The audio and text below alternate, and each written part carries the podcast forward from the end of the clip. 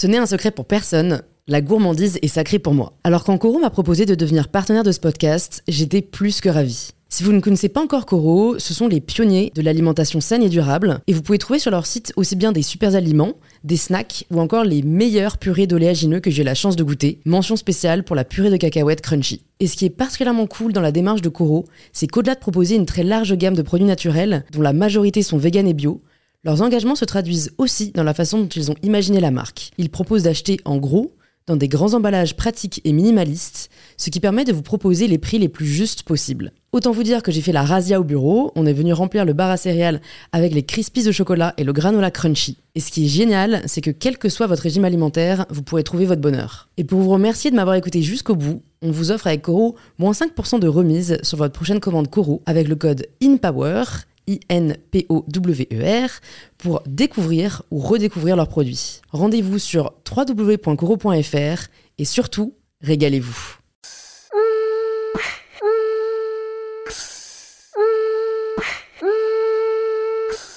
Bonjour à tous et bienvenue sur InPower, le podcast qui vous aide à prendre le pouvoir.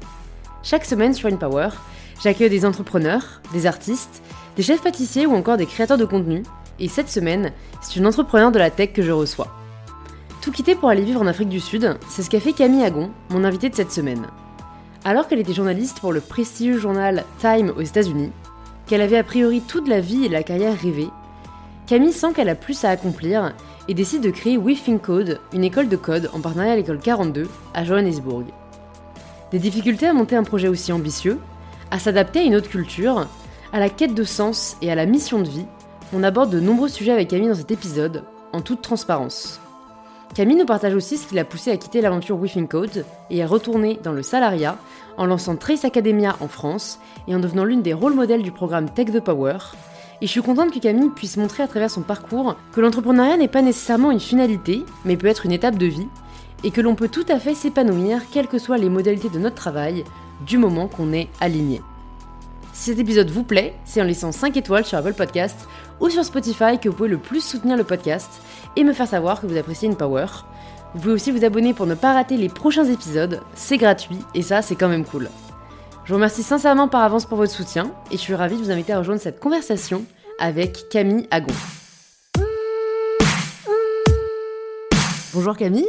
Bonjour Louise. Bienvenue sur InPower. Je suis très contente de t'accueillir et euh, bah, de te présenter aux personnes qui nous écoutent.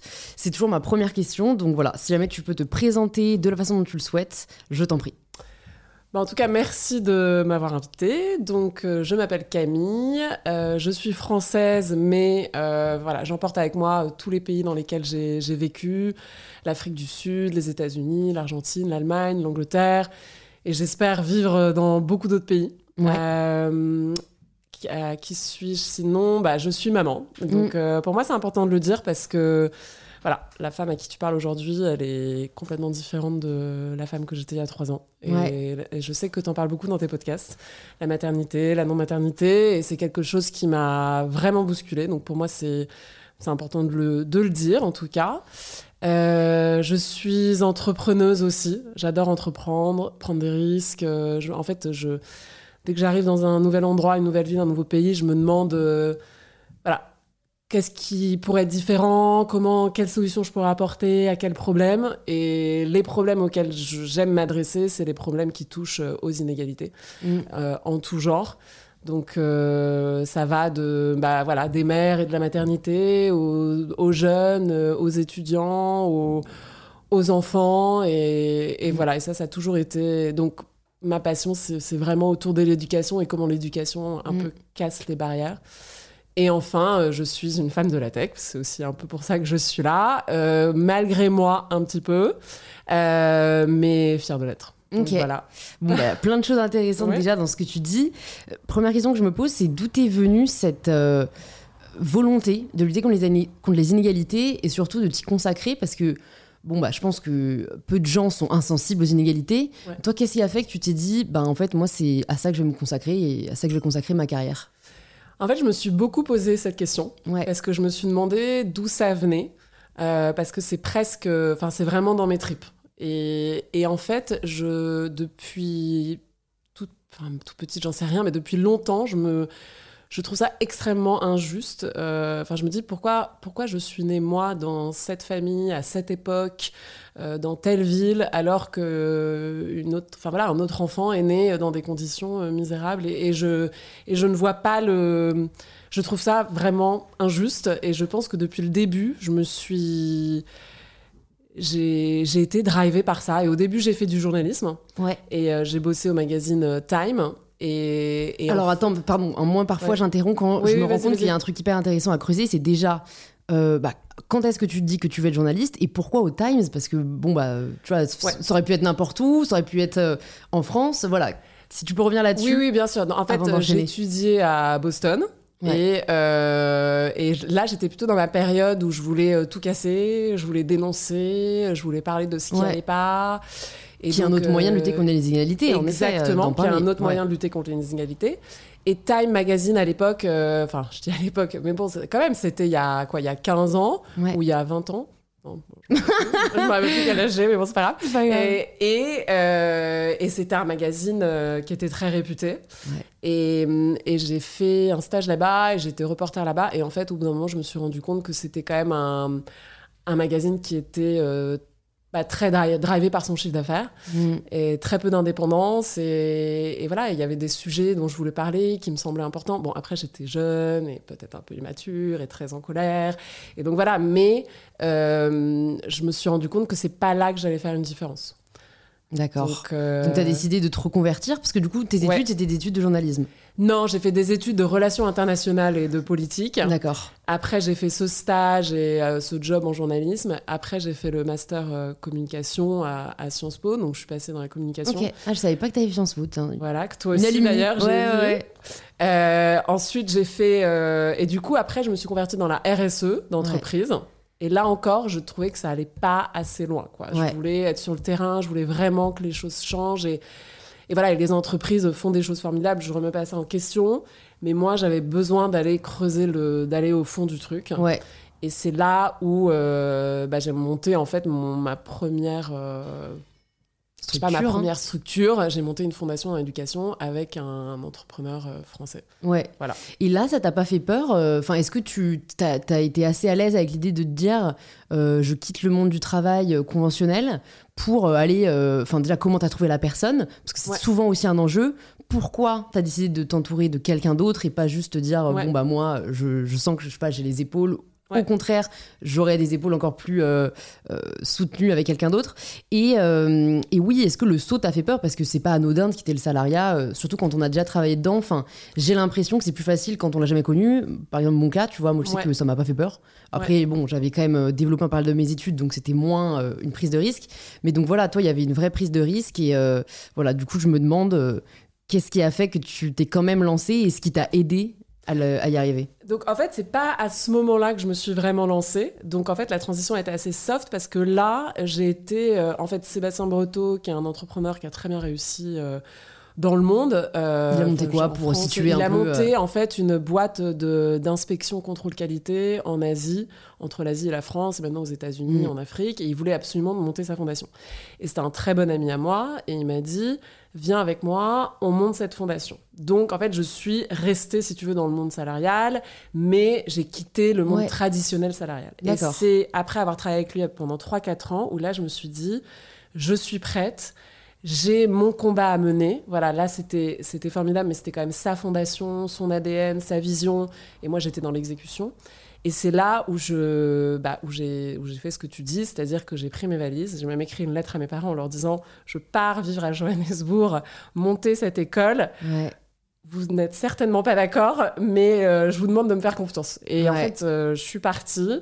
Et j'ai été portée par, euh, et c'est ça qui était incroyable, c'est que là-bas j'ai rencontré une associée sud-africaine avec qui j'ai monté l'école. Et euh, tout ne va pas trop vite. Hein. Nous voulons les détails. Nous voulons les détails. déjà, pourquoi Johannesburg Quand même, c'est pas. Enfin, ça reste. Euh, je sais que moi, à chaque fois que maintenant on parle de, de cette ville, euh, petite anecdote, je pense à ma soeur jumelle qui s'est quand même fait braquer là-bas, gun sur la tête, alors qu'elle était monitrice de colo. ah, c'est vrai. Braquette. Enfin, entre guillemets, généralement, ils veulent pas te tuer, ils veulent juste te raqueter, entre guillemets. Hein. Donc, bon, ça reste quand même hyper violent. mais donc, ça reste quand même voilà, une ville où l'apartheid est, est encore une réalité et, et euh, on pense pas forcément aller là-bas pour euh, monter une école de code. Donc Ouais. voilà, pourquoi Johannesburg? Non, mais alors c'est vrai. En fait, moi, je dis toujours que l'Afrique du Sud, c'est le pays où j'ai vu le meilleur et le pire de l'humanité en même temps. Donc c'est vraiment un pays d'extrême, Mm. mais du coup extrêmement intense. Euh, et donc très, très, très stimulant, très vibrant à tous les niveaux. Et en fait, je sais pas pourquoi, quand je suis arrivée à Johannesburg, je suis tombée amoureuse de la ville. Et alors que généralement, les gens adorent Cape Town, euh, enfin, tu vois, le, le côté un peu plus plage, Ouais. euh, un peu la Californie en Afrique. Non, moi, c'était Johannesburg parce que euh, capitale africaine, énormément de choses à faire, énormément de potentiel. Justement, l'apartheid, à cause de l'apartheid, ils, ils ont été bloqués, si tu veux, cette économie est restée bloquée euh, pendant, pendant très longtemps. Et là, aujourd'hui, il y a une envie de réparer les fautes de pas- du passé, une envie justement de d'inclusion, de, de voilà d'a- d'aller devant, de, de créer, de, de monter une autre économie et de monter une autre Afrique du Sud. Et ça, Mm. j'étais j'ai été prise par ça en fait. Ouais. Et donc, avant de le monter, tu savais que tu voulais là-bas Ou genre, t'es allée là-bas en vacances, t'es tombée amoureuse et tu t'es dit, bon, bah alors quand je monterai l'école, ce sera là-bas. Ouais, en fait, en fait, je suis arrivée en Afrique du Sud en vacances. Ouais. Je suis tombée amoureuse de Johannesburg. J'ai dit, il faut que je reste, il faut que je trouve un projet. D'accord, non, parce que je Voilà. comprends mieux. Ouais. Parce qu'en vrai, il y a, enfin, tu vois, l'éducation, la tech, ça peut Ouais. se faire euh, enfin, en France, en Inde, euh, au. Mexique. Enfin, Ouais. donc euh, généralement, tu choisis pas par hasard. Donc, t'as voulu rester là-bas. Et, et qu'est-ce qui a fait, sachant que si j'ai pas raté de, de pièces pour l'instant du puzzle, tu, du coup, n'as jamais vraiment travaillé dans la tech. Qu'est-ce qui a fait que là, tu te dis, je vais monter une école de code? Ouais, surtout que, alors franchement, je, je n'ai jamais su coder, je ne sais toujours pas coder, je suis nulle en code. Bah, Comme quoi, euh, Euh, ouais. tout est possible. Hein, Tout est possible, non mais complètement. En fait, avec la Fondation Breteau, l- ce qu'on avait fait, c'est qu'on avait benchmarké, en fait, on avait regardé toutes les, solutions, tous les, toutes les solutions qui existaient pour euh, casser un peu les barrières à l'entrée d'éducation. Ouais. Et on était, euh, et moi j'étais tombée sur l'école 42 de Xavier Niel, que Mhm. j'avais trouvé formidable, euh, pas parce que c'est la tech et parce que c'est le code, mais parce que c'était une école ouverte à tous qui partait du postulat que you can be born to code, donc Mhm. c'est-à-dire tu peux avoir le talent de savoir coder, tu ne le sais même pas toi-même et l'école traditionnelle ne le révélera pas. Euh, pour beaucoup, tu es un raté, euh, tu vas rien faire de ta vie, mais en fait, tu as ce talent, tu peux être ce génie. Et ça, enfin, vraiment, pour moi, c'était une façon de disrupter complètement euh, l'éducation actuelle Ouais. et, le- Et et l'égalité de révéler des, chances, potentiels ouais. et de donner des chances à des gens qu'on n'avait pas. C'est un modèle aussi d'éducation complètement euh, en ligne, entre guillemets, c'est-à-dire qu'il n'y a pas de prof, et j'ai rien contre les profs, mais dans les pays, euh, par exemple, comme en Afrique, etc., ça coûte cher. Et donc là, bah, c'est un, un curriculum qui est à 100% digital. Et donc, en fait, j'étais, et tu apprends à apprendre, en fait. Mm. Tu apprends les valeurs qui sont importantes dans le travail aujourd'hui, Ouais.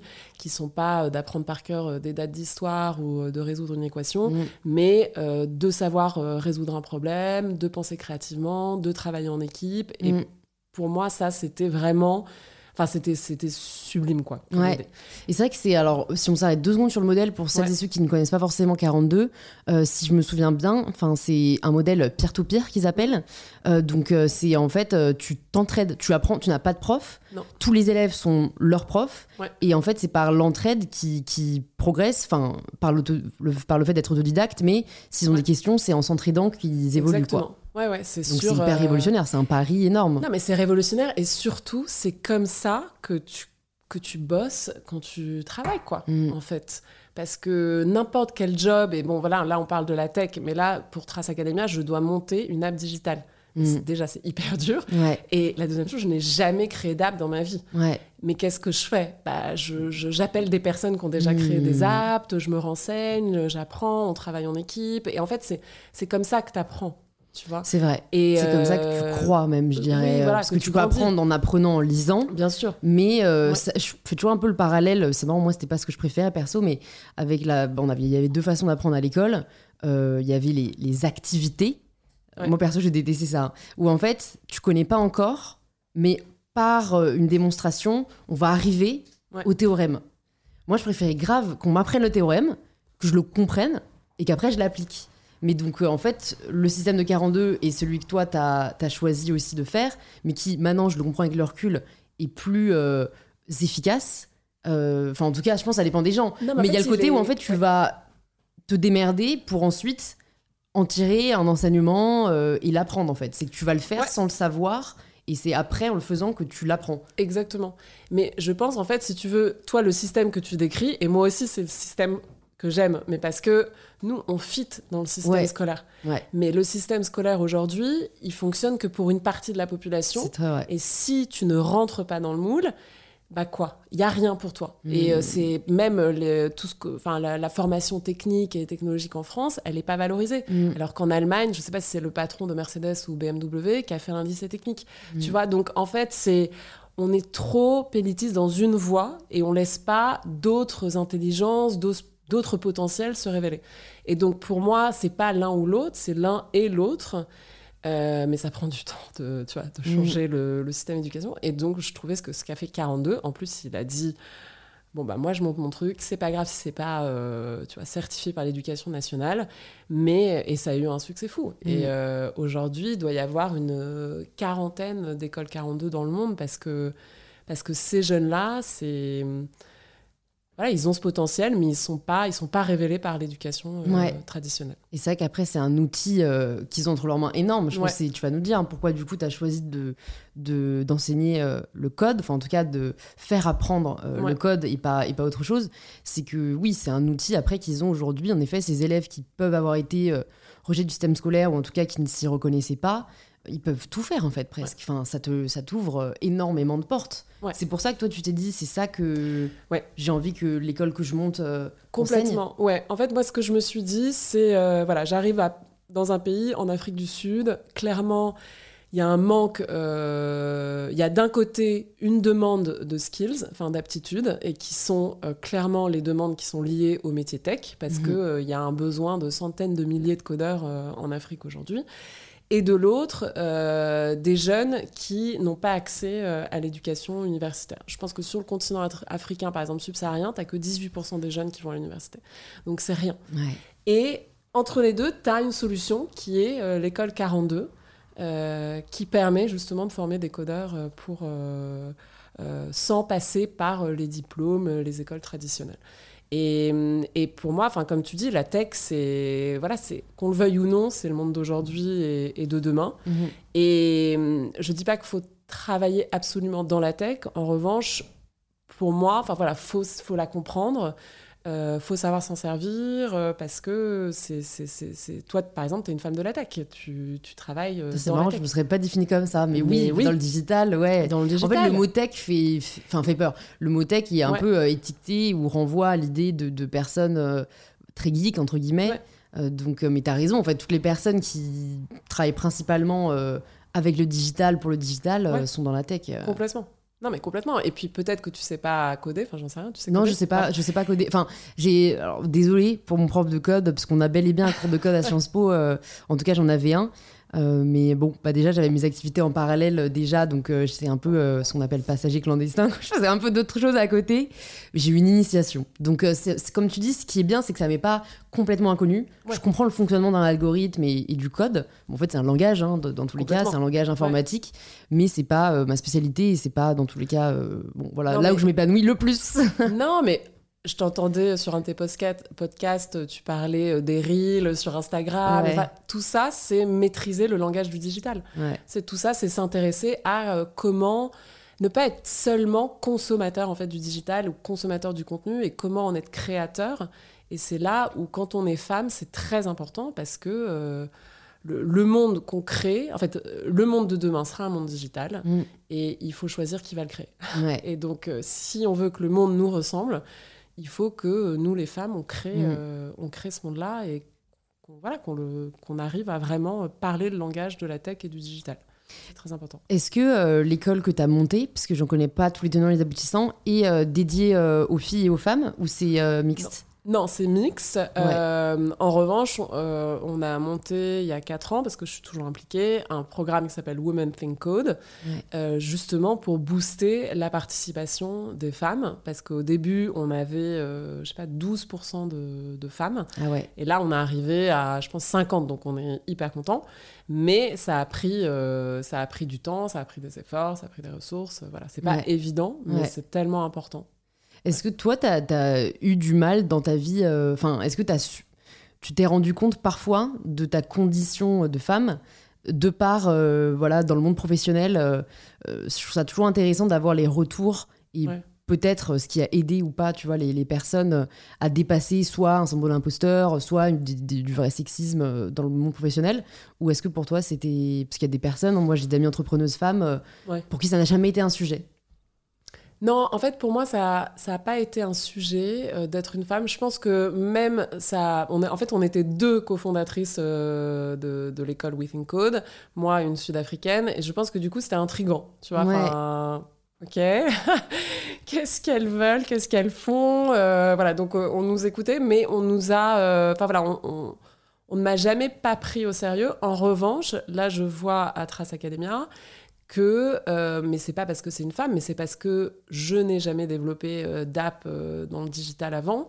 Là, je me rends compte qu'il faut que, voilà, il faut que je me forme, il faut que j'en apprenne les tenants et les aboutissants, sinon je peux me faire trimballer à droite à gauche par les développeurs. Et, et, mais ça, je pense pas que ce soit lié à ma condition de femme. Je pense que c'est lié à ma condition d'ignorante. Ouais, ouais, qui est universelle. qui est universelle.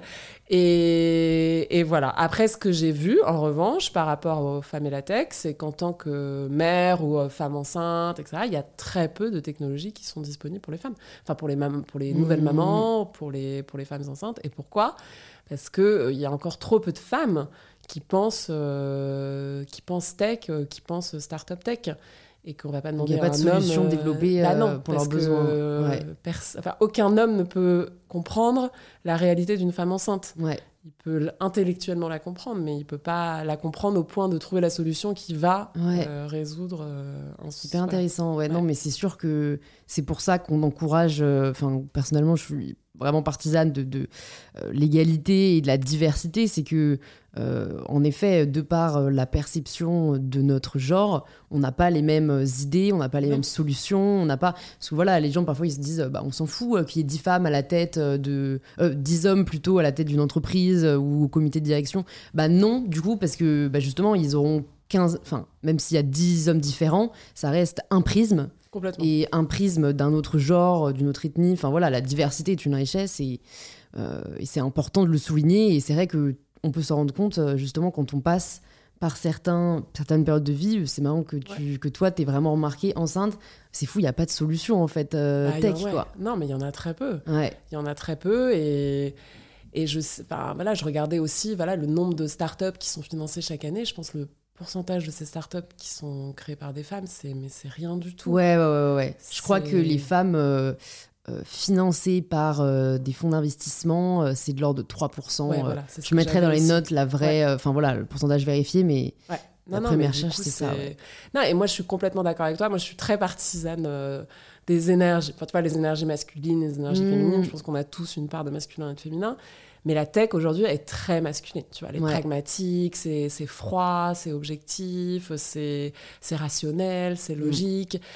Et il faut, euh, ouais, pour moi, il faut redonner le pouvoir euh, féminin à la tech, tu mm, vois, qu'elle mm. soit euh, empathique, collaborative, créative. Et en fait, avec la tech, tu peux faire, c'est pas que les levées de fonds de milliards de dollars et aller sur Mars. Et.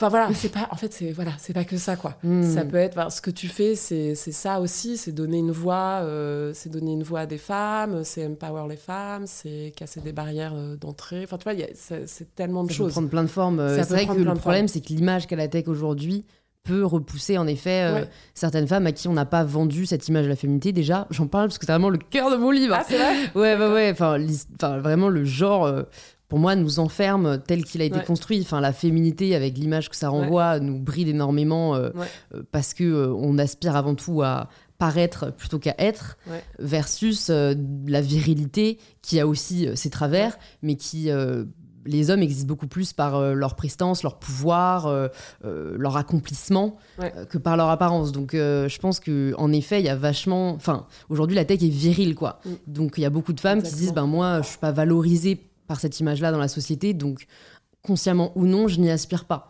Euh, et c'est pour ça, c'est hyper important, moi je trouve, d'avoir des femmes comme toi qui sont au final des rôles modèles, enfin qui montrent, tu vois, qu'on peut euh, être féminine et être dans la tech, euh, ou ne pas l'être, enfin voilà, mais qu'on a le choix, que ce n'est pas que l'image du, du, de l'homme blanc de 60 ans qui, qui est devenu milliardaire en allant sur la lune ou en, voilà, en, détruisant des forêts. et la tech est un... Et en fait, je pense que ce qui est très important, c'est c'est que la tech est un moyen en fait, c'est pas une fin en soi.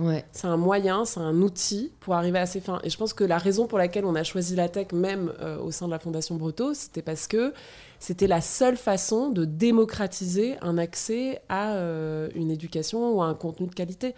Et je pense que il faut pas, voilà, il faut pas se laisser euh, bouffer par la tech, etc. Il faut rester très en contrôle. Mm. Mais euh, c'est un moyen formidable mm. euh, de, casser les barrières et on peut changer le monde. Mm. D'ailleurs, c'est Dalai Lama qui avait dit euh, Le monde sera sauvé par la femme occidentale.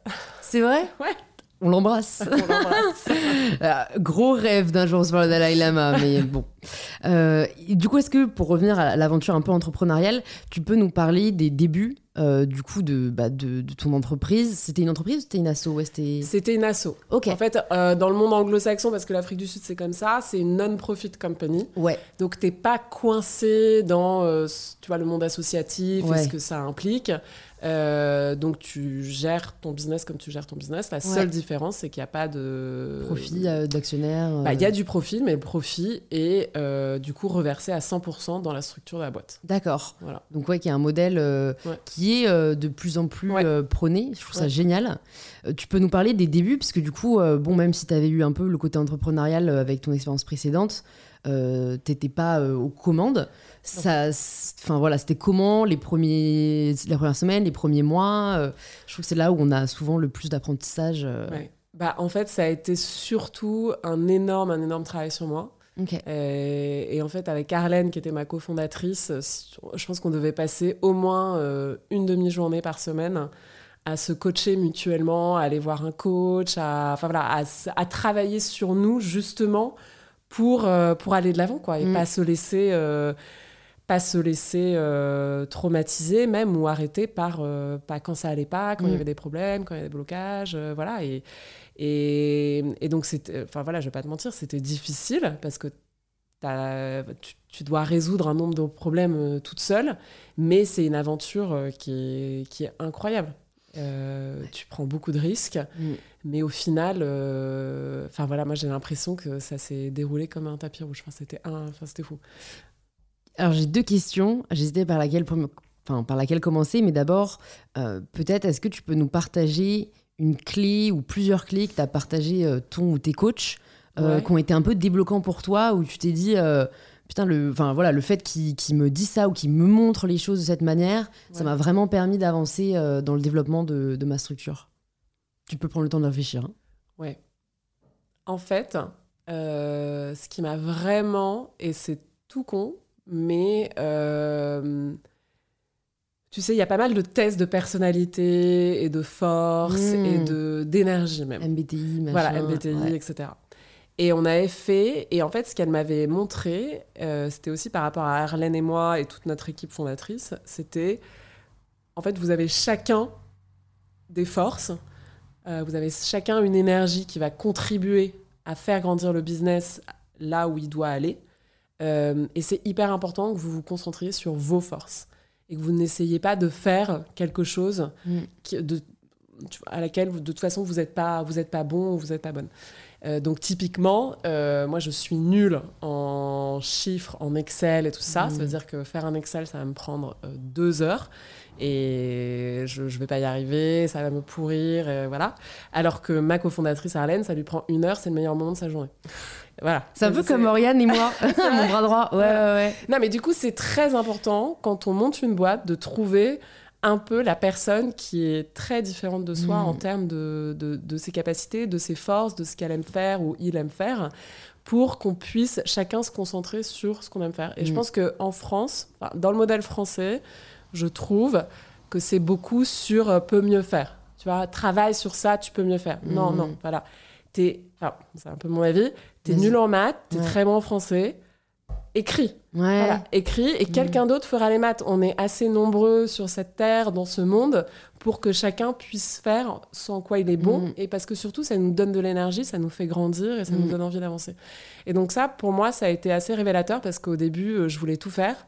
Et je me disais, voilà, si, si je monte une boîte, il faut que je sois capable de lire un un, je sais pas moi, un bilan Ouais, euh, financier, financier, machin, il ouais. faut que je puisse parler avec les auditeurs, etc. Et pareil pour le code. Enfin, tu vois, Mm. c'est-à-dire, je me suis entourée de, de, de, de tech qui étaient très très bons. Donc, il fallait que je comprenne, mais j'avais pas besoin moi-même de savoir coder ou d'apprendre Mm. à coder. C'est, moi, je trouve ça très euh, décomplexant euh, ce que tu dis. Et c'est vrai que euh, dans le modèle français, il y a vraiment euh, travail sur tes faiblesses. Enfin, moi, Ouais. pour le coup, tu vois, j'étais nulle en maths, je l'ai vécu. Euh, et c'est vrai que, bah bon, après, y a- je l'ai pas mal vécu le fait de progresser en maths, mais il y a un côté où euh, c'était pas forcément nécessaire. Et ce que tu dis là où on est bon, en fait, ce qui est surtout important, c'est ce qu'on aime. En fait, bien sûr, si vous adorez les maths, mais que vous n'êtes pas très bon dedans, bon bah travaillez dessus. Ouais. Mais si vous adorez Exactement. le français, la littérature, que vous détestez les chiffres, ne vous flagellez pas quoi. C'est exactement. En fait, généralement, euh, ce qu'on adore faire, Ouais. on y est bon. C'est-à-dire que Ouais. on n'est pas, on n'est pas forcément une tête ou un génie comme tu dis, mais on aime passer du temps à faire ça. Donc au bout d'un moment, euh, voilà, c'est les 10 000 heures là. Au bout d'un Mmh. moment, on va devenir bon. Donc, euh, et je pense que c'est vraiment. euh, Et puis monter sa boîte, c'est une telle aventure physique, psychologique, etc. qu'il faut pas s'emmerder, pardon, avec Ouais. euh, les choses qui, Qui nous drainent de l'énergie, Ouais, qui nous euh, drainent de l'énergie. Ouais. Quel a été le plus gros challenge que tu as rencontré euh, pendant ouais voilà les- ça- c'est- alors juste ça a été créé en 2015 c'est ça? Ouais. ok donc bah depuis ces sept dernières années parce que tu es toujours dans cette aventure? Non, moi maintenant, en fait, je j'ai quitté We Think Code, enfin l'opérationnel de We Think Code Ouais. il y a quoi, il y a deux ans. ok Je suis revenue vivre en France et là j'ai rejoint Trace Academia. D'accord Mais du coup, euh, alors ouais si jamais tu peux nous partager le plus gros challenge de We Think Code et après Ouais. tu nous parleras de pourquoi Oui, bien tu es sûr. revenu et tout euh. Euh, Alors, le plus gros. de- En fait, moi, mon plus gros challenge, euh, bah, ça a été les, les jeunes, en fait, qu'on sélectionnait. En fait, le, le modèle, c'était euh, Are you born to code Donc, n'im- n'importe qui. euh, Enfin, quoi que tu aies fait avant, d'où tu viennes, etc., tu peux euh, postuler, tu passes un test, un ou deux tests, c'était des puzzles euh, à l'époque. Ouais. Et si tu es sélectionné, pardon, tu euh, rentres dans Within Code et l'éducation est gratuite parce que financée par des entreprises qui ensuite te recruteront. Donc c'est vraiment... Ouais, un bel accompagnement un- ouais, c'est un- c'est c'est quand même une très très belle opportunité. Et on avait des jeunes qui étaient en très très grosses difficultés euh, financières et sociales. Et en fait, euh, voilà, c'est vrai que tu arrives avec un modèle, tu as l'impression euh, d'offrir, d'être Papa Noël, quoi.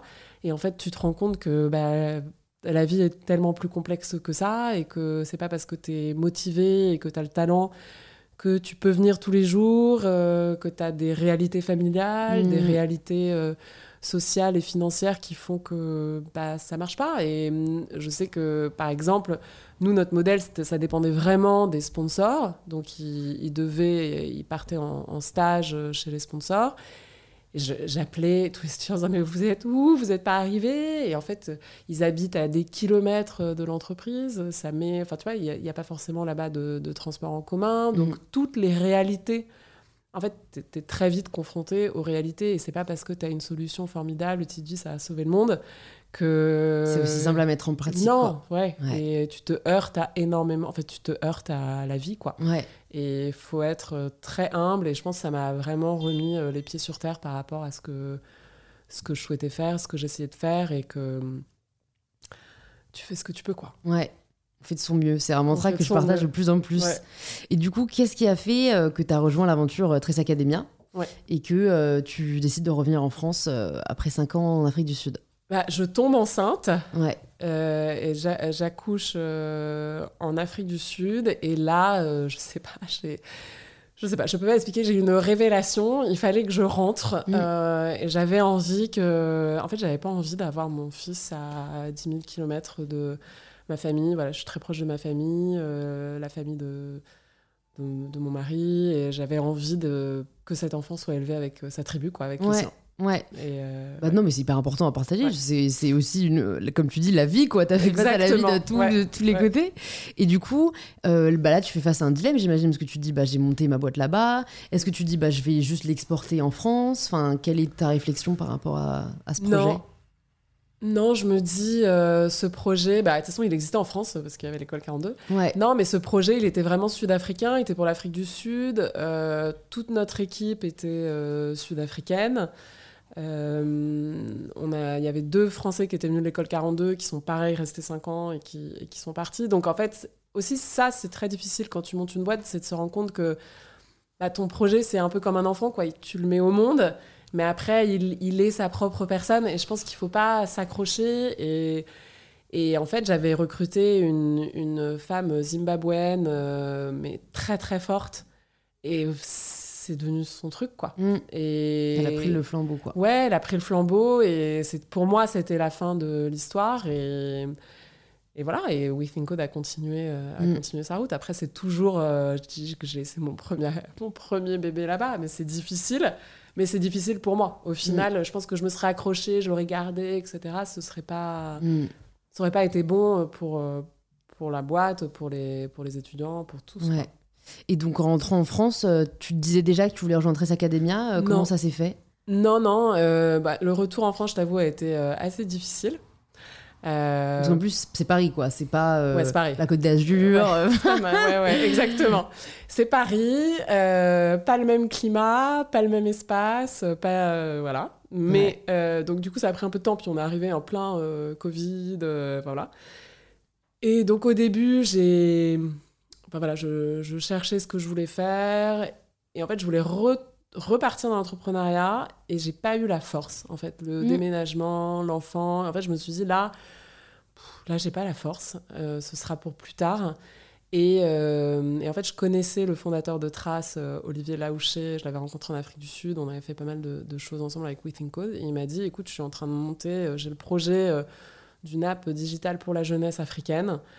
Euh, et là, en fait, ça cochait un peu toutes mes cases. Ça me, je restais connectée à l'Afrique. Mm. Euh, C'était un projet qui était en devenir. Donc, je gardais ce côté un, peu- un peu entrepreneurial, mais quand même dans une structure. Donc, c'était rassurant. Ouais. Je- Et voilà, c'est comme ça que j'ai rejoint Trace Academy. Ok, bah tu peux nous présenter euh, ce que c'est comme ça, parce que du coup là c'est un truc qui peut concerner les auditeurs et les auditrices. Exactement. Donc, Trace Academia est une app euh, d'éducation en ligne euh, pour la jeunesse africaine, mais aussi française, brésilienne. Euh, on se lance dans, dans tous les pays de Trace. Et euh, l'idée, en fait, c'est qu'on crée des parcours en partenariat avec des entreprises sur euh, des sujets qui vont de euh, bah, apprendre le marketing digital avec Google, le métier de socio-esthéticienne en partenariat avec la Fondation L'Oréal, un parcours tech de power, donc justement pour démystifier les métiers de la tech avec Mastercard et Arkea. Donc voilà, et donc l'idée, c'est vraiment de, en fait, de créer des parcours de formation gratuits euh, en partenariat avec les, les grandes marques, Ouais, les grandes qui entreprises. euh, ouais. Qui financent et qui en même temps apportent l'expertise en fait Ouais. tu vois, l'expertise des contenus et on reste, euh, on reste un peu sur cette idée que bah, le monde du travail forme Mm. en fait et que Et voilà, qu'on peut continuer à n'importe quel âge Voilà. à se former gratuitement, ce qui est quand même génial. voilà. Et donc, et donc voilà. Et donc l'app, on a lancé la première version de l'application bêta l'année dernière. Et là, on a beaucoup appris. Ouais. Donc on a fait des tests euh, et c'est vraiment, c'est vraiment pas facile de lancer une app. Je me rends compte. Non, mais c'est vrai que c'est comme beaucoup de choses. Alors, j'ai parfois des parallèles vraiment étranges qui me viennent, mais je les dis sans filtre parce qu'on veut du vrai. je vais parler de viennoiserie. Mais parce qu'en fait, il y a des choses qu'on prend pour acquises parce qu'on Ouais. les voit euh, dans notre quotidien. Donc, les apps, tu vois, il y en a tellement qui sortent qu'on a l'impression que. Enfin, tu vois, ça doit pas être si dur. Ou en fait, on se rend pas compte de la difficulté. Et moi, franchement, quand j'ai appris qu'un croissant, ça mettait mais des heures et des heures à être fait. T'as plein d'étapes où tu, tu fais la pâte, après elle doit reposer, elle doit lever, après tu dois faire figer la matière grasse au, au frais, puis tu dois la reprendre, elle doit repousser un peu. Et alors que toi, t'es es à la boulangerie, t'as ton croissant tous les matins Ouais. et tu te rends pas compte du travail derrière. Ouais. Donc euh, c'est vrai que les applis, Ah c'est ouais. un sacré Ah euh, ouais. chantier quoi. C'est un sacré chantier et en plus tu parles à des gens qui c'est là où il faut faut pas se laisser balader quoi parce que euh, aujourd'hui ils sont quand même au pouvoir. Ouais, ouais. C'est-à-dire ils peuvent te faire faire n'importe quoi Ouais. à n'importe quel prix et donc euh, c'est enfin pour moi c'est très important du coup de comprendre. Et donc on lance la nouvelle version de l'application euh, en mars normalement. D'accord, bah, super. C'est le deuxième. arrive, euh, ouais. Et donc, euh, non, non, ça arrive et c'est c'est un très beau projet. Et en fait, on, on reprend vraiment l'ADN de Trace qui est sur l'afro-urbain, les diversités, comment mettre en avant justement la diversité dans l'éducation en ligne. Parce que quand tu regardes la plupart des boîtes d'EdTech, il n'y a pas ce côté euh, mise en avant, mise en lumière de la diversité. Donc pour nous, c'est très important. Euh, et surtout reprendre les codes de l'entertainment en fait. Ouais. Euh, les codes du divertissement et, et voilà comment tu comment tu mélanges les deux, euh, comment tu fais que parce qu'aujourd'hui le Covid a accéléré l'éducation en ligne, mm, mm. mais ça peut être hyper chiant. Ouais. Et donc comment tu crées quelque chose qui soit interactif, fun quoi. Ouais. Est-ce que tu prends, euh, j'imagine, hein, des, enseignements de ton expérience précédente avec Within Code euh, chez Trace euh, Après, une autre façon que je voulais te le formuler, c'était si jamais tu pouvais, entre guillemets, recommencer l'expérience Within Code, qu'est-ce que tu ferais différemment? Et donc, potentiellement, qu'est-ce que tu as appliqué à Trace différemment? Alors, ah, je serais plus organisée. Ok. je serais plus organisée. Et euh, bah là, c'est vrai que je, je, ressors mes petits cahiers euh, de Within Code. Mm. Euh, en fait, bah, d'être très, voilà, très structuré, très organisé, très les objectifs qu'il faut réaliser même à la semaine mm. dans le suivi. Et c'est pas facile parce que là, on est franchement presque tous en télétravail. Mm. Mon équipe Trace Academia, elle est partout, enfin en France, au Brésil, sur tout le continent africain. Mm. Et c'est voilà, c'est pas facile quand t'as pas la connexion humaine, justement, que tu peux pas te retrouver dans un couloir, boire un café, brainstormer sur une idée, euh, que tu passes d'un zoom à l'autre. Mm. Euh, et donc, faut, voilà, et je pense que le côté un peu organisé et pas laisser les choses se faire euh, comme elles doivent se faire, ça, je pense que c'est la chose que, que je fais différemment. Mm. Et justement, parce que je pense qu'il y a beaucoup de personnes concernées. Euh, comment tu fais pour rester motivé alors que tu passes d'un zoom à l'autre euh, bah, parce que je pense qu'il y a beaucoup de gens en télétravail pour qui c'est une réalité aujourd'hui et moi je me mets à leur place enfin tu vois moi j'ai la chance de pouvoir quand même enfin tu vois j'écris je produis du contenu j'ai des rendez-vous donc au final franchement je fais très peu de zoom mais quand j'avais les cours en ligne enfin c'était horrible moi franchement j'écoutais pas hein, je le dis tu vois c'était horrible comment tu fais pour garder la motivation et pour la transmettre aussi aux équipes alors qu'il n'y a pas de contact humain, quoi? Ouais, bah c'est franchement c'est difficile. Euh, donc on essaie de créer euh, des contacts humains, enfin tu vois, de faire des team building euh, une fois par mois, une fois tous les deux mois. On a, bah, c'est là où je te dis qu'on est organisé. Donc en fait, j'ai pris les codes, les meetings de Apple. J'ai une copine qui chez Apple. Pour, voilà. s'inspirer des meilleurs. voilà, exactement. Et eux, chaque semaine, ils font ce qu'ils appellent les weekly huddle. Et euh, tu, pendant une heure et demie, en fait, tu, tu, déroules un peu les tâches de chacun, mais surtout tu crées ce qu'on appelle une safe space pour, que, pour demander de l'aide. Donc typiquement, bah, voilà, moi je travaille là-dessus. Euh, Louise, toi tu travailles là-dessus. Est-ce que tu peux m'aider? Est-ce que tu connais un tel, etc. Et vraiment créer un espace.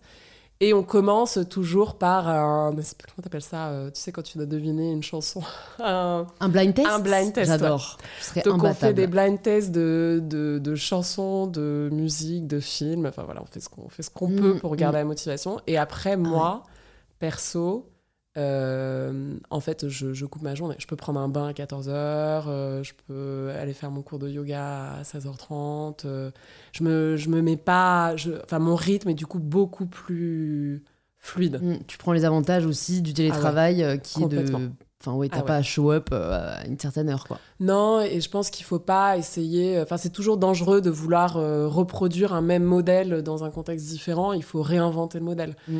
Donc, euh, en fait, le 9 to 5, lundi, il a plus beaucoup de sens, quoi. Il a plus beaucoup de sens. Mm. Et bon, ça, c'était quelque chose que j'avais appris, entre guillemets, en étant entrepreneuse. Et moi, que je valorise énormément, c'est la liberté. Tu mm. vois, c'est la liberté d'être et de décider à quel moment on fait quoi euh, Ça, c'est vrai que je pense que ça a été un aspect positif hein, de tout ça.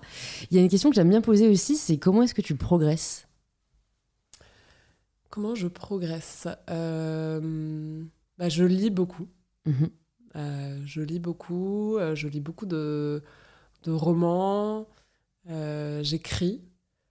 Et, et quand j'y arrive, je fais mes, mon yoga, méditation, mes mon journal, euh, mon petit rituel, c'est hyper. Franchement, je suis pas, je suis pas bonne à garder le, le, rituel, mais je sens que c'est vraiment dans ces moments-là que voilà que je grandis et que je j'arrive à poser les choses en fait Mhm. et savoir ce qui va, ce qui va pas. euh. Bah, je pense de toute façon, c'est. Enfin, j'essaye moi aussi de me dire que c'est pas fait pour être une injonction. Non, Enfin, tu pas. vois, Ouais. c'est on s'en veut de pas, mais en fait, euh, le but de la méditation, tout ça, c'est quand même d'être assez libre et à l'écoute de soi. Ouais. Donc, euh, j'ai un peu de déculpabiliser là-dessus. Si t'aimes euh, justement euh, lire, est-ce que tu peux nous recommander des ouvrages euh, qui t'ont particulièrement marqué euh, Pas forcément dev perso, hein, ça peut être Ouais. parce que généralement les gens ils cherchent et parfois ils trouvent pas, donc je leur dis ça peut être des romans, ça peut être Ouais. une BD, ça peut être ce que tu veux. Alors, le premier livre qui, vient, qui me vient à l'esprit, c'est un roman d'Emmanuel Carrère qui s'appelle D'autres vies que la mienne. Ok. Ça, c'est un roman qui m'a vraiment bouleversée. Euh, Là, je viens de lire un livre. Euh, Je suis passionnée par euh, tout ce qui est la psychologie. Enfin, c'est pas la psychologie même, la, enfin, la spiritualité, la thérapie, enfin tout ce qui touche à l'humain. Mm. Et, euh, donc là, je viens de lire Carl Jung par euh, Frédéric, Frédéric Lenoir. Lenoir. Tu l'as lu?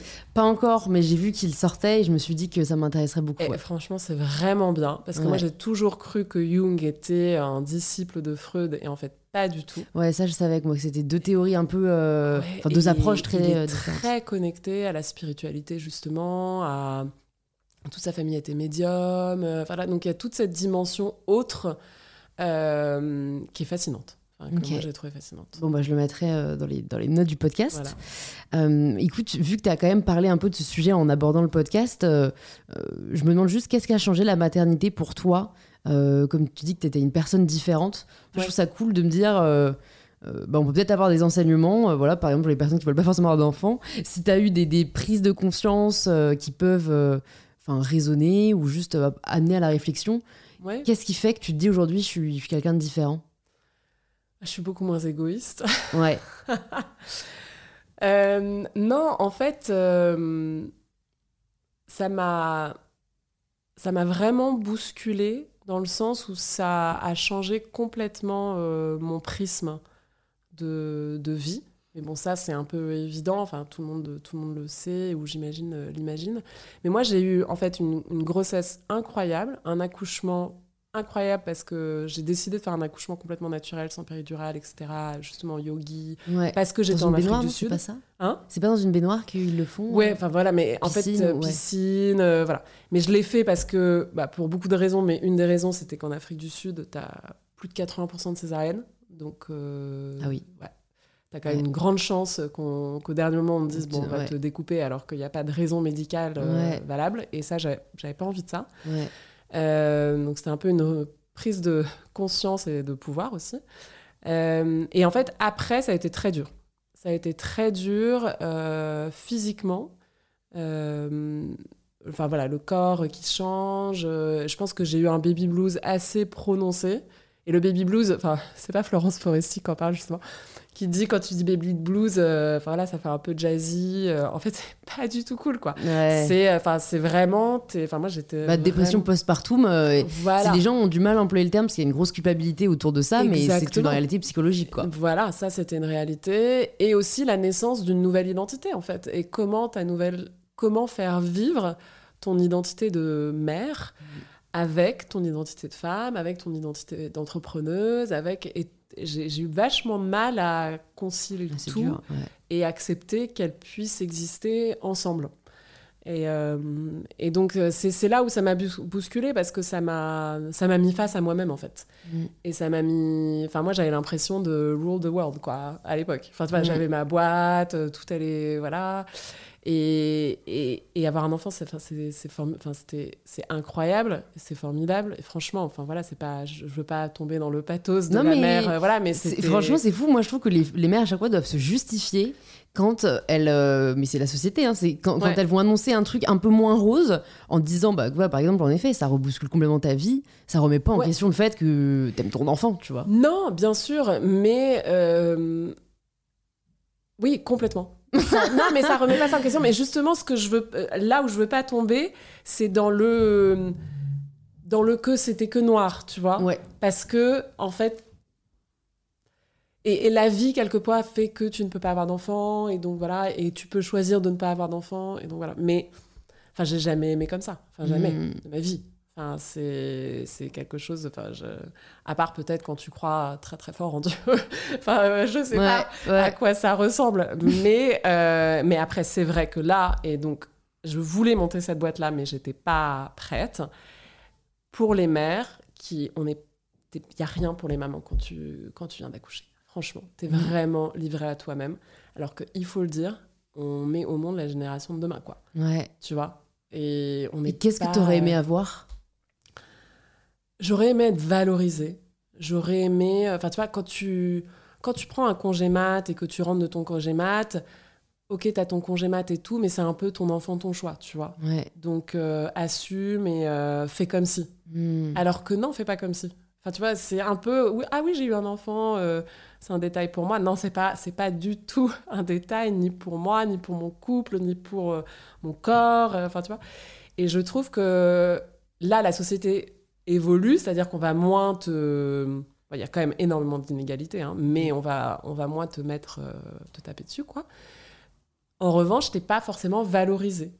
Au point où certaines femmes souhaitent ne pas avoir d'enfants parce qu'elles veulent continuer leur carrière, etc. Et moi, je pense que ça devrait pas, on devrait pas en arriver là. Si tu veux pas d'enfants, bien sûr, mais on devrait vraiment pouvoir arriver dans un monde où tu peux à la fois réussir professionnellement et être une mère présente mm. et pas avoir à être une mère. Euh, une mère pas présente pour ses enfants, tu ne ouais. pas avoir le choix. Et en fait, je lisais une étude qui montrait que énormément de femmes, quand elles accouchent et quand elles sont devenues mères, euh, vont choisir un job le plus près de chez elles, donc euh, vont moins négocier les salaires, donc, enfin, tu vois. Et c'est un cercle vicieux de tu te tais en fait. De renoncement un peu, de renoncement, comme tu dis, elles se mettent la faute dessus entre guillemets, bah oui c'est mon choix. Alors qu'en effet, bah, j'espère que peut-être le télétravail ou en tout cas le fait qu'on redéfinisse le schéma 9 to 5 aidera à ça parce que au final, enfin, je pense que c'est avec l'idée qu'il faut absolument être là le plus longtemps possible dans une journée euh, pour être productif qui dessert énormément la cause des mères. Enfin, franchement, euh, il y a quand même, je sais pas si t'as lu la semaine de 4 heures, tu vois, mais sans en ah arriver à là. Je suis fan de la semaine de 4 Tu vois, euh, en fait, sans en arriver à là, euh, ben, il y a beaucoup de, de mamans et de papas, parce qu'il faut pas oublier que les papas doivent aussi, enfin, doivent aussi, ah, pourraient aussi s'occuper de leurs enfants. ben, en fait, voilà, ça peut être travailler 5-6 heures par jour au travail, mais être hyper efficace, et comme ça, ça te laisse aussi 6 heures pour profiter avec tes enfants, les éduquer, enfin, tout le, le, second shift, comme on dit dans le jargon. Ouais, voilà. Et en fait, je pense que c'est surtout dur, euh, enfin, c'est dur à tout le monde, mais c'est surtout dur au début, en, euh, quand il n'y a pas de soutien. Il n'y a, pas de, a pas de cercle de femmes qui parlent entre elles pour euh, partager. Enfin, tu vois, c'est pas. Et puis, il y a quand même encore ce tabou de tout va bien. Bah oui, carrément, comme je te dis, baby blues, non, dépression postpartum. Enfin, à un moment, disons-le, c'est une réalité physiologique et tout. quoi. Il n'y a pas de diagnostic de dépression postpartum. En fait, tu regardes, moi, j'ai, du coup, j'ai regardé un peu quand même les questionnaires, mais tu es diagnostiqué dépression postpartum si tu as envie de te tirer une balle et jeter ton enfant par la fenêtre. Et t'es là, bah, en fait, il y a peut-être un peu avant. Ouais, ouais, ouais. je suis quand même pas bien. un spectre, quoi. Voilà, il y a tout un spectre. Et donc là, du coup, en fait, quoi, je, je, je prends sur moi et je me tais. Hmm. Donc c'est c'est là aussi. Bah écoute, j'espère que ça donnera de, de belles idées. Enfin, hein, non, j'en sais rien peut-être un peu dark, mais en tout cas, non, non, mais faut en parler. Il faut carrément en parler. Et franchement, ce que tu dis, en attendant que la société euh, et le pouvoir public mettent des choses en place, des cercles de femmes, comme tu dis, de, mamans qui viennent d'accoucher, peut-être de mamans un peu plus euh, expérimentées, ça pourrait être hyper. Euh, ah, en Allemagne, il y a un super projet, et je j'y avais pensé en France, ça s'appelle des Schrei Clinic. Et en fait, tu connais? Non, mais le mot, c'est marrant, c'est vraiment. J'adore l'allemand, mais les mots comme ça desservent un peu la langue. Hein, parce que Schrei Euh, ça donne pas super envie. non, c'est vrai. Mais en gros, c'est comme des food trucks. Euh, en fait, c'est comme des food trucks. Euh, en fait, c'est cry clinic, quoi. C'est des food trucks qui viennent dans ton quartier. Et si ton bébé pleure trop, ou si t'en peux plus, tu peux y aller. Et dedans, t'as une infirmière, une sage-femme ou un psychologue, etc., qui vont t'aider, qui vont te parler, qui vont parler à l'enfant, qui vont jouer avec, qui vont te donner, en fait, ce soutien et ce voilà, ce, moment. Cet exutoire un peu, c'est une très bonne idée. Hein. Ok. Bon, tu bah, sais qu'en Allemagne, il y a un tiers des femmes qui regrettent d'avoir un enfant, d'avoir eu un enfant. Ouais. Bah, j'ai lu Sorcière de Mona Chollet euh, qui parle pas mal de ça, qui est un énorme tabou en France euh, du regret de la maternité. Euh. alors que ça peut être une réalité. Mais je crois surtout qu'il y a aussi un tiers qui n'en ont pas. En Allemagne Bon, ça laisse un tiers qui, Ouais. qui sont heureuses Ouais, d'être voilà. maman, quoi. Mais je crois, hein, si les... pareil, je mettrai les chiffres dans la description, mais j'avais été euh, hyper interpellée parce qu'il y a quasiment rien. bon, alors, c'est cool qu'il y ait Cray Clinic, mais il y a quasiment rien qui est mis en place. euh, Il y a Ouais. pas de crèche. euh, Enfin, c'est. Du coup, en fait, en effet, le choix est vraiment entre vie pro ou vie perso, quoi. Et je sais qu'à euh, l'époque, parce que moi j'ai vécu 4 ans en Allemagne, la, la mère qui travaillait alors qu'elle avait un enfant, on l'appelait la, la mère corbeau. Et donc, c'était péjoratif, quoi. C'est fou, t'imagines Ouais. Mais ça, vraiment, pareil, j'en parle vachement dans le livre, c'est en fait, tu ne gagnes jamais. C'est-à-dire que si t'es mère, mais que tu travailles pas, euh, on va quand même te dire que tu t'en fous pas, tu fais pas Housewives, grand-chose, quoi. ouais. Euh, si jamais tu travailles et que t'as pas d'enfant, alors là, t'es la pire des égoïstes. Alors pourquoi est-ce que ce serait plus égoïste de ne pas avoir d'enfant que d'en avoir? Exactement. Et quand t'as les deux, euh, alors soit t'es un peu idolâtré et ça sert personne parce que ça fout une pression à cette personne qui est idolâtrée et ça fout des complexes aux autres, soit t'es, bah, apparemment, je savais pas que tu pouvais être décrite comme corbeau. alors que bah, Bah, t'as eu un peu cas maintenant, les deux, mais quoi. Ouais je sais que c'était un... ouais. un sujet. bon, espérons que les mentalités bougent. J'ai deux petites dernières questions pour toi. Si tu pouvais entendre quelqu'un à ce micro, qui est-ce que ce serait? Ah bah Mona Chollet, Ah ouais, j'aimerais trop. Ouais. Tu la connais pas, de près ou de loin? Mm. non, malheureusement. Très dur à avoir. Ouais, Elle pas de réseaux sociaux. La maison d'édition dit toujours bah non, désolé, elle est débordée. mais- Si vous avez un contact pour Mona Cholet, écrivez-moi l'adresse mail écrite sur mon profil Instagram. C'est très bien. Voilà, merci, tu m'as permis de lancer une perche. Et du coup, bah, je vais te poser la dernière question du podcast, la question signature. Ça signifie quoi pour toi prendre le pouvoir de sa vie? Alors, prendre le pouvoir de sa vie, pour moi, c'est vraiment euh, d'aller chercher au plus profond de soi et de savoir, de savoir vraiment qui on est, de faire des choix forts et euh, de s'aligner avec son axe et, euh, et de, et de l'assumer. Et de l'assumer complètement. Super. Bah écoute, merci beaucoup Camille. Pour les personnes qui nous écoutent, qui veulent en savoir plus euh, sur toi, sur Trace Academia, où est-ce que tu veux qu'on les redirige? Alors moi je n'ai pas de réseaux sociaux, mais euh, vous pouvez aller sur le site de traceacademia.com. Ouais. Euh, nous lançons la nouvelle app en mars. Super. Voilà. Bah écoute, merci encore et à très vite. À très vite, merci. Si vous entendez ce message, c'est que vous avez écouté l'épisode jusqu'au bout, et pour cela je vous dis un grand merci. C'est peut-être que l'épisode vous a plu, inspiré ou touché, et si c'est le cas, ça nous fait toujours hyper plaisir de voir vos stories en train d'écouter le podcast. Vous pouvez me taguer, arobase mybetterself, pour que je puisse le voir et interagir avec vous. Si vous souhaitez écouter d'autres épisodes inspirants, plus de 180 épisodes sont déjà disponibles sur InPower. Vous pouvez vous abonner directement au podcast sur l'application que vous êtes en train d'utiliser, et je vous dis donc à très vite pour un tout nouvel épisode d'InPower.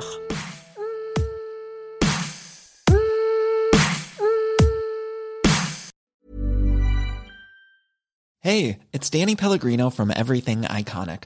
Ready to upgrade your style game without blowing your budget? Check out Quince. They've got all the good stuff shirts and polos, activewear, and fine leather goods, all at 50 to 80% less than other high end brands.